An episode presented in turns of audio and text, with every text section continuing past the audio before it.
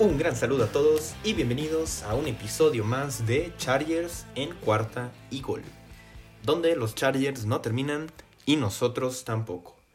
Ya lo saben amigos, yo soy Luis Chávez y estoy muy feliz de que me puedan acompañar en un episodio más, no tan feliz por lo que sucedió el día de ayer, pero bueno, ya saben que para mí es un placer poderlos acompañar para hablar de los Chargers. Recordarles nuestras redes sociales, a mí me pueden encontrar en arroba luischavez08 y a la cuenta de este programa en arroba cuarta y gol Chargers. Ahí para estar al pendiente de todas las noticias, todos los datos y pues bueno, de todo lo que está sucediendo alrededor de este equipo, ¿no?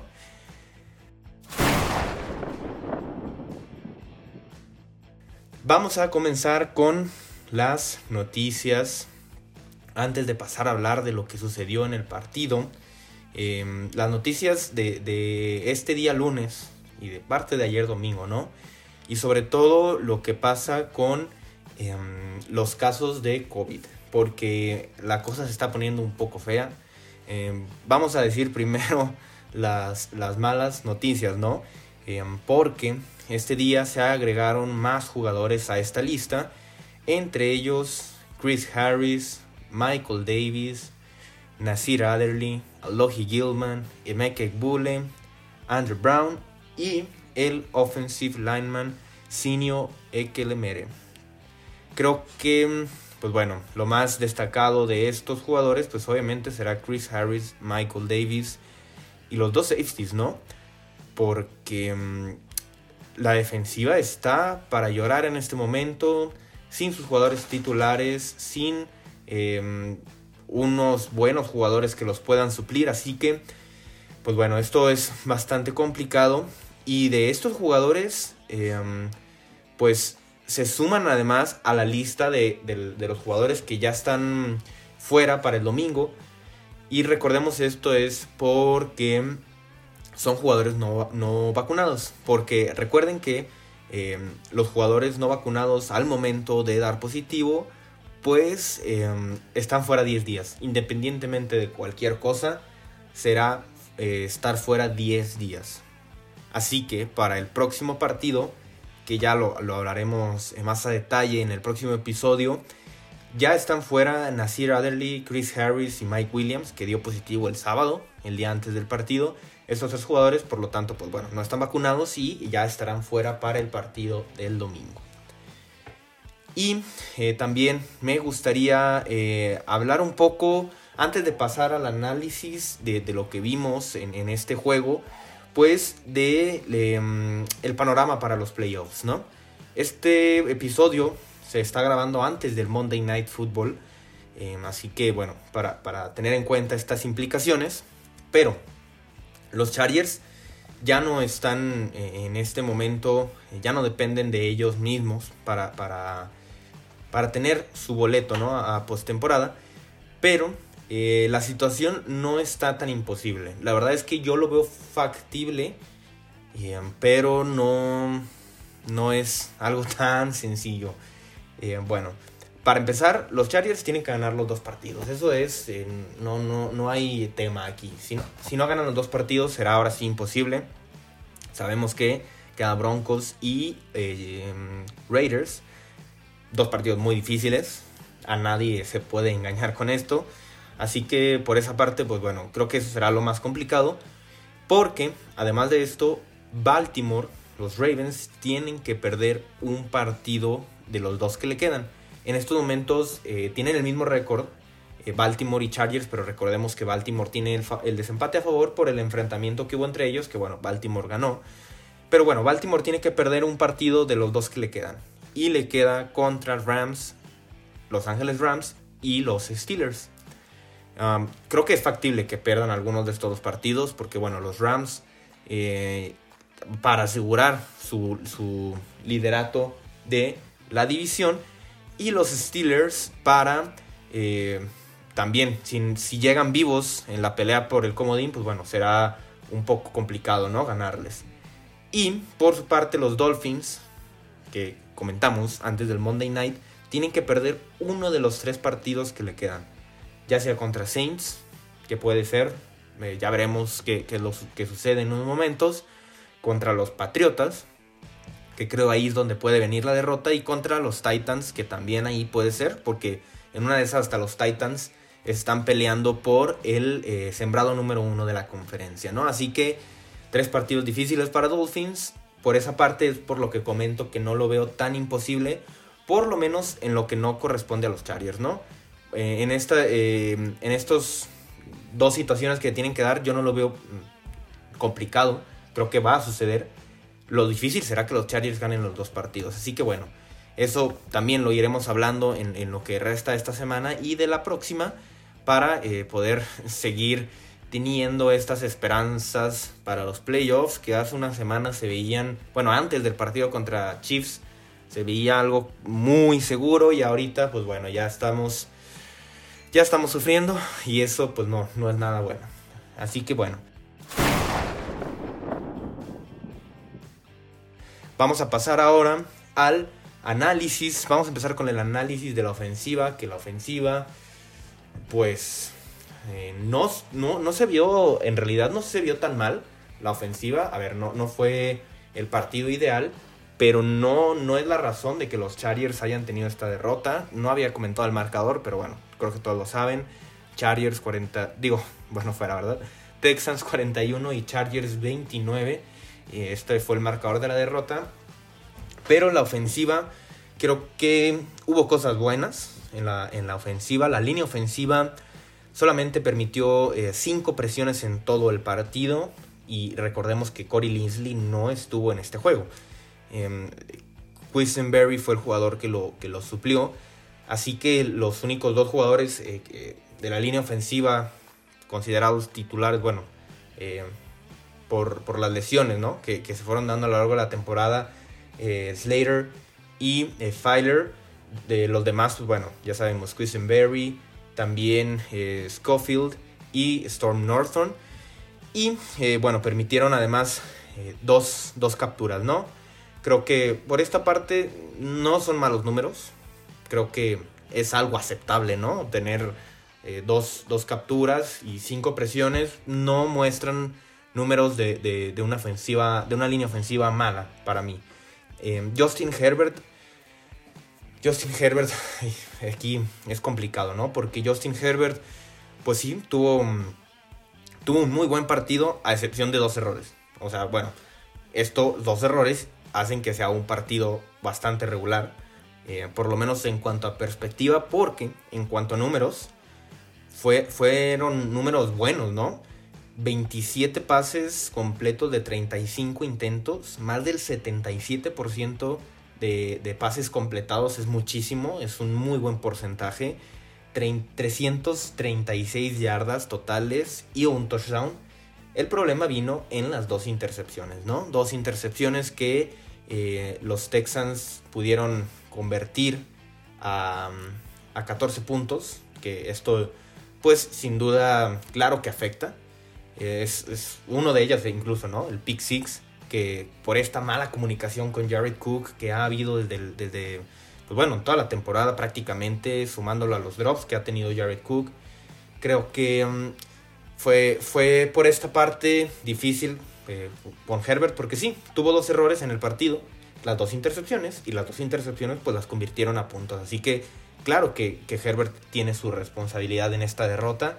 Y eh, bueno, por su parte, Justin Jackson, que esto para mí fue de lo más positivo del partido. Justin Jackson con eh, muy buenos números: 162 yardas totales, 11 intentos, 11 acarreos para 64 yardas, 2 touchdowns terrestres, 8 recepciones en 9 targets, 98 yardas. Bueno, números increíbles los de Justin Jackson. Parecía que estábamos viendo ahí a Austin Eckler.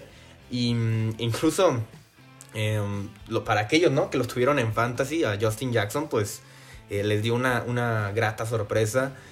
Incluso Austin Eckler, que bueno, sabemos por ahí, ¿no? Que tiene su programa para hablar de fantasy semanal, él decía, ¿no? Que pues vayan por Justin Jackson porque él es el que va a tomar la carga y vaya que lo hizo, ¿no? Creo que tuvo una muy buena actuación Justin Jackson contra un muy mal equipo defendiendo la carrera, que son los Texans. Em, aún así, Creo que esto puede abrir la puerta para que se empiece a utilizar más esta arma dual que se puede hacer entre Eckler y Justin Jackson. Para mí es, es algo bueno que podemos sacar de este partido, ¿no? Em, hay, que ver, hay que ver el lado positivo a las cosas porque si no, pues vamos a, a terminar enojados y ese no es el punto, ¿verdad? Así que Justin Jackson se vio bien. Por su parte, otro jugador que me gustó y que incluso lo comentamos ahí en las redes sociales, Josh Palmer, 5 recepciones, 43 yardas y un touchdown. Comentamos que Josh Palmer eh, iba a ser utilizado por ahí, incluso en Fantasy, ¿no? Lo comentamos que podía funcionar como un flex. Y, Josh Palmer, pues se ve bien cuando se le da el volumen, ¿no? Eh, um, creo que Josh Palmer es un muy buen jugador que obviamente es novato y tiene que eh, adaptarse más a, la liga. No tuvo, pues claro, no estamos hablando de un Jamar Chase o un Jalen Waddle o incluso un Devonta Smith. Pero Josh Palmer yo pienso que si se le da la oportunidad em, puede, puede ser una muy grata sorpresa y aquí es donde va a entrar pues este dilema, ¿no? Para la gerencia general en el off-season, que ya hablaremos de él, ya tendremos mucho tiempo para analizarlo, pero sobre todo para, para, ver si se renueva Mike Williams o no. Que empezó la temporada como Dios, Mike Williams hizo una gran actuación y últimamente pues se ha venido cayendo, ¿no? Incluso pues se va a perder dos partidos por el COVID, así que pues bueno, ya como dije, ya hablaremos de esto en su momento, pero Josh Palmer anótanlo en... Eh, en su lista de receptores a los cuales este, tenemos que eh, estar pendiente ¿no? para la próxima temporada. Y Keenan Allen, que pues tuvo una, una actuación bastante decepcionante, cuatro recepciones para 35 yardas. Justin Herbert solamente lo buscó seis veces. Creo que, bueno, aquí estuvo uno de los problemas. Em, estuvo bien cubierto Keenan Allen, pero, pero aún así pues Keenan Allen es un receptor que aunque lo cubran con el corner más élite o lo que sea, pues logra, ¿no? Eh, generar estas buenas recepciones. En este caso no se dio y pues bueno, eh, Justin Herbert aún así tuvo muy buenos números. Justin Herbert repartió el balón a diestra y siniestra. Jackson con recepciones, Josh Palmer, Keenan Allen, Jason Moore, etcétera, ¿no? Jared Cook, Steven Anderson, como siempre, ¿no? Herbert repartiendo el balón.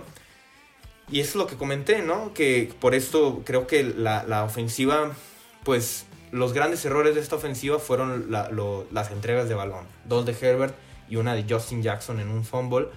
Eh, pero ah, eh, si quitamos esto en números, obviamente, porque qué fácil, ¿no? Es decir, ay, si no hubieran tenido esos tres turnovers, pues obviamente se ganaba el partido, ¿no? Pero, pero si los quitamos, o sea, si, si no los vemos en los números, pues fue, fue un partido bueno para la ofensiva en general. Creo que esta parte de las entradas de balón es algo que se tiene que trabajar. Justin Herbert con las decisiones, tomar mejores decisiones en su momento.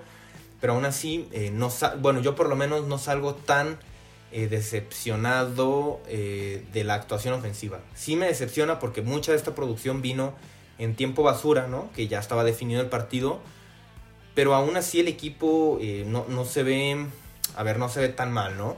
Sin, sin tener a, tres jugadores tan importantes como lo son Corey Linsley, el, pilar de la línea ofensiva, tu running back titular, que es Austin Eckler, que es tu segunda mayor arma después de Keenan Allen en toda la temporada, y tu segundo receptor Mike Williams, sin contar con todos ellos, creo que aún así fue una actuación pues decente, ¿no?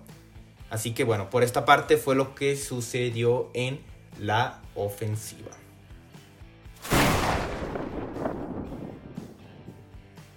Vamos a pasar ahora a lo que pasó en la defensiva y aquí es donde está lo triste, los enojos, eh, las rabias que hicimos ayer. Ayer, que por cierto, por ahí pusimos un tweet, ¿no? Em, sobre, em, bueno, después de la derrota, ¿no? Lo vergonzoso que había sido. Y, la verdad, pues los Texans lo hicieron bien, ¿eh? Los Texans no, no, es, no es algo contra ellos. Digo, por algo también tienen el récord que tenían, ¿no? De 3 y 11. Pero los Texans también tuvieron bajas por COVID. No tuvieron a Brandon Cooks, no tuvieron a, elementos de la línea ofensiva, a tres titulares. O sea, los Texans hicieron su partido y lo hicieron bien. Yo, yo claro que en el momento que, lo publicamos, pues obviamente traíamos lo fresco del partido, pero, pero fue, fue, sí fue bastante vergonzosa, ¿no? La, la actuación, sobre todo en la defensiva, y lo que nos muestra la falta de profundidad que tiene el equipo. Porque claro que es muy fácil excusarse y decir, ay, pues no estaba ni Derwin James, no estaba em, tampoco Joey Bosa, no estaba eh, Justin Jones, no estaba eh, tampoco, en fin. Pero no, no, puedes, no puedes pasar de tener a estos jugadores y que sus, sus suplentes sean de una calidad tan baja. Ese es el problema, porque, y más en estos momentos, tú dijeras, bueno, pues las lesiones siempre ocurren y, siempre sucede esto, ¿no? Pero en esta temporada que, en estas dos temporadas que ha estado la situación del COVID y, no estar preparados para esto, esa es la cuestión, ¿no? Y eso es el error que, que tanto, pues Brandon Staley y Tom Telesco van a tener que enfocarse y resolver en el offseason, porque esto es, lo que te puede separar de, ser un equipo pues contendiente, ¿no? A ser un equipo que simplemente pues está ahí para, para ser pretendiente, ¿no? Em, la defensiva permitió 437 yardas. Fue el mejor partido de los Texans ofensivamente en toda la temporada. Eh, Rex Burhead se volvió loco, ¿no? Eh, tuvo el mejor partido de su carrera en lo que no, no es corta su carrera.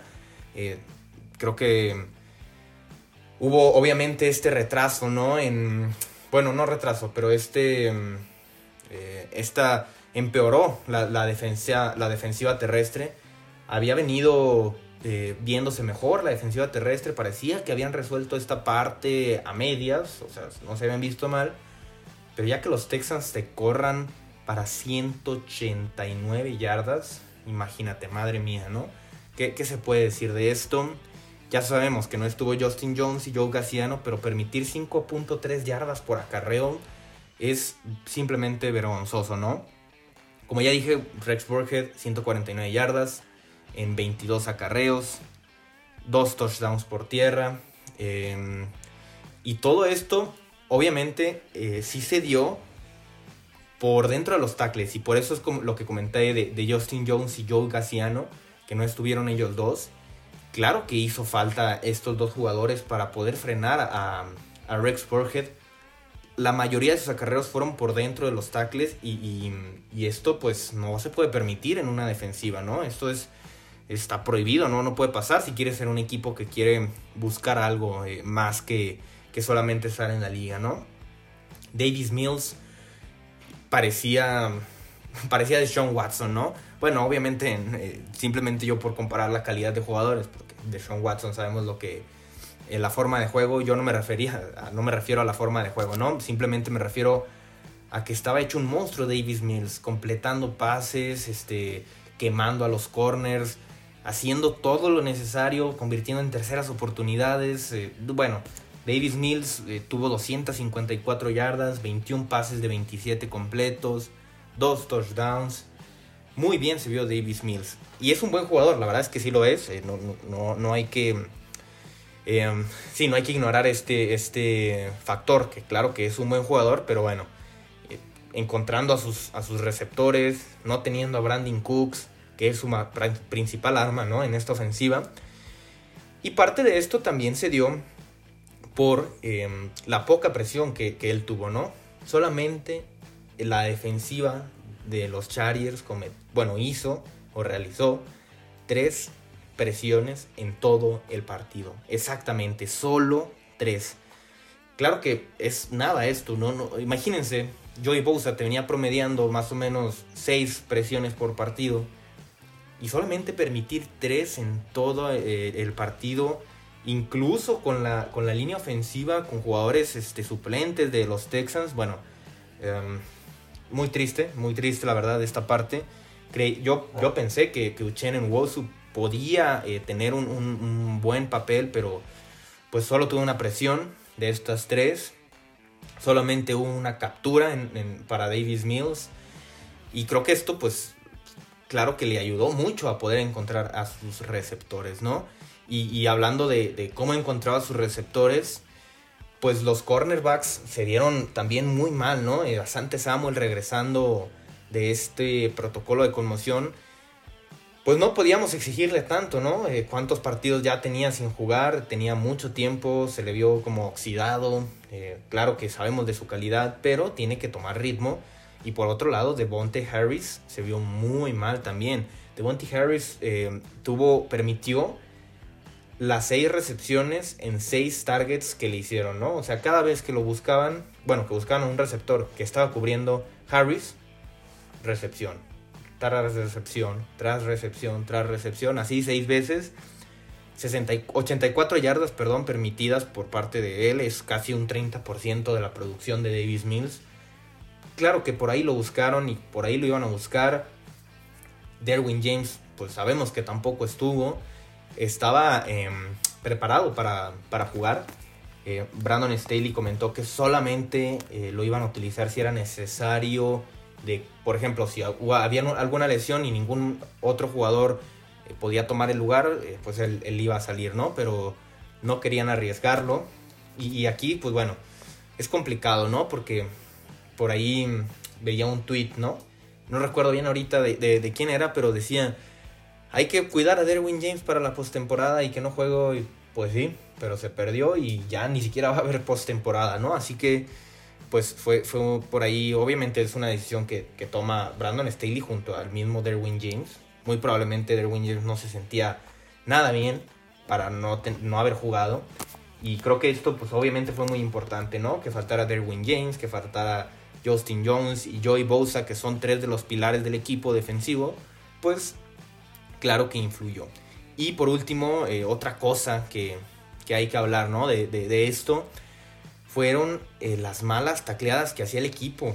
Permitían muchísimas yardas después de, del contacto, después de la recepción. Después de la recepción fueron 120 yardas. O sea, imagínense la mitad casi de las, de las yardas de, Davis Mills que, lograron los receptores fueron después de la recepción.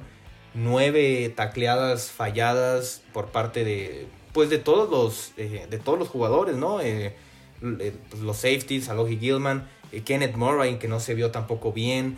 Creo que todo se, acumuló y, no, hubo, no hubo nada bueno en esta defensiva, ¿no? Creo que fue bastante complicado. Por ahí Braden Feoco se vio bien deteniendo los, los acarreos. Christian Covington, pues eh, más o menos. Creo que por esta parte hay mucho que resolver, mucho que trabajar y, a lo que mm, incluso yo me refería en el tweet ¿no? que publiqué en el que pues un equipo así no tiene nada que hacer en postemporada. Y, y no me refiero obviamente a los Chargers completamente sanos, porque se había tenido una muy, muy buena fortuna en, casi no haber tenido bajas a lo largo de la temporada. Pues sí, se tuvo por ahí obviamente a los dos de línea ofensiva, eh, a Sante Samuel también había faltado, pero nada más, ¿eh? Todos los demás, bueno, Justin Jones también estuvo fuera un momento, pero de ahí en más, todos los, todos los jugadores habían estado sanos y ahorita es cuando se está viendo con todas estas ausencias, pues la, profundidad en el equipo. Imagínense ustedes un partido de playoff contra, no sé quién les gusta que vaya a quedar segundo, eh, tal vez los Titans o, o incluso, sí, bueno, tal vez podrían ser los Titans o los Colts, dependiendo quién gane esa división y que en la semana haya casos de COVID, pues no, no se va a poder, o sea, va a ser simplemente, em, va a ser, sí, muy complicado, ¿no? Pues eso es a lo que yo me refería con ese tweet de que un equipo así no tiene nada que hacer en la postemporada. Obviamente sanos, todo el equipo es otra historia. Esperemos la suerte, nos, nos ayude la fortuna y puedan estar todos para estos últimos, eh, bueno, para el último partido, porque para este ya vimos que tendremos varias ausencias, pero para el último partido y si se logra llegar a la postemporada, pues también para eso. Hasta aquí llegamos amigos con el análisis de esta derrota tan dura, tan fea, tan vergonzosa. Muy difícil, ¿no? Eh, poder ver este partido, haberlo visto fue complicado. Y, pues lo que sigue es que el equipo busque de dónde para poder seguir peleando por, por la postemporada, porque ese tren ya se está yendo, ¿no?